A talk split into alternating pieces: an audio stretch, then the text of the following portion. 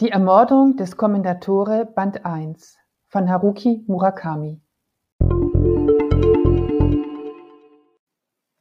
Es ist gar nicht so einfach, den Inhalt von Die Ermordung des Kommendatore wiederzugeben. Es geht hier um einen Maler, der nach der Trennung von seiner Frau ähm, sehr alleine ist und zunächst einmal in sein Auto steigt und durch die Gegend fährt bis er dann sich in ein kleines Haus in den Bergen zurückziehen kann, das einem Freund von ihm gehört oder vielmehr dem Vater dieses Freundes, einem bekannten Künstler, der als Meister der Nihonga-Malerei gilt, nun aber an Demenz erkrankt ist und in einem luxuriösen Pflegeheim unter Ausschluss der Öffentlichkeit dahindämmert. In diesem kleinen Haus findet Murakamis Protagonist die Ruhe und Abgeschiedenheit, die er sich wünscht. Er gibt hier in dem kleinen Ort einfache Malkurse und hat zwei belanglose Affären. Aber an so richtiges Malen ist nicht mehr zu denken. Die Kreativität, die er früher hatte, die abstrakte Phase ist verschüttet und die Porträtmalerei, mit der er bisher sein Geld verdient hatte und auch recht erfolgreich verdient hatte, ist für ihn nicht mehr attraktiv.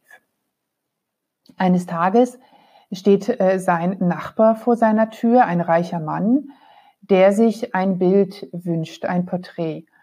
Und nicht zuletzt wegen des großzügigen Honorars nimmt äh, der namenlose Protagonist, der Maler, das Angebot an.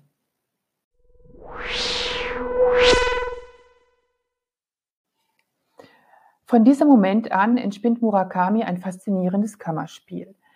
Wataru Menshiki, dieser Nachbar, ist ein charismatischer Mann, der gleichzeitig sehr rätselhaft ist und trotz allem bald eine entscheidende Person im Leben des Malers sein wird. Der Austausch zwischen den beiden Männern ist geprägt von ausgesuchter Höflichkeit und was ich so schön finde in der Darstellung dieses, dieser Zusammentreffen, ist die unglaubliche Schönheit, mit der die Dialoge komponiert sind. Jedwede Schnoddrigkeit liegt den Gesprächen fern. Ähm, die Gespräche sind ein Lehrbuch der gepflegten Konversation, deren Sätze man sich am liebsten in ein Merkheft schreiben möchte. Es geht um Malerei und um Kunst und um Musik und das Ganze ist geprägt von Respekt und Wertschätzung. Man merkt, hier lernen sich zwei Menschen kennen, ohne je die Linie an einem zu viel an Intimität zu überschreiten. Und das, obwohl es durchaus um Intimes geht. Die Kunst, Nähe und Distanz in einen Satz zu fassen, bringt Murakami hier wirklich zur Meisterschaft. Und schließlich bleibt es nicht nur bei Gesprächen. Der geheimnisvolle Menschiki bringt nicht nur Bewegung in die Kunstfertigkeit des Malers, sondern auch in das beschauliche Leben auf dem Berg.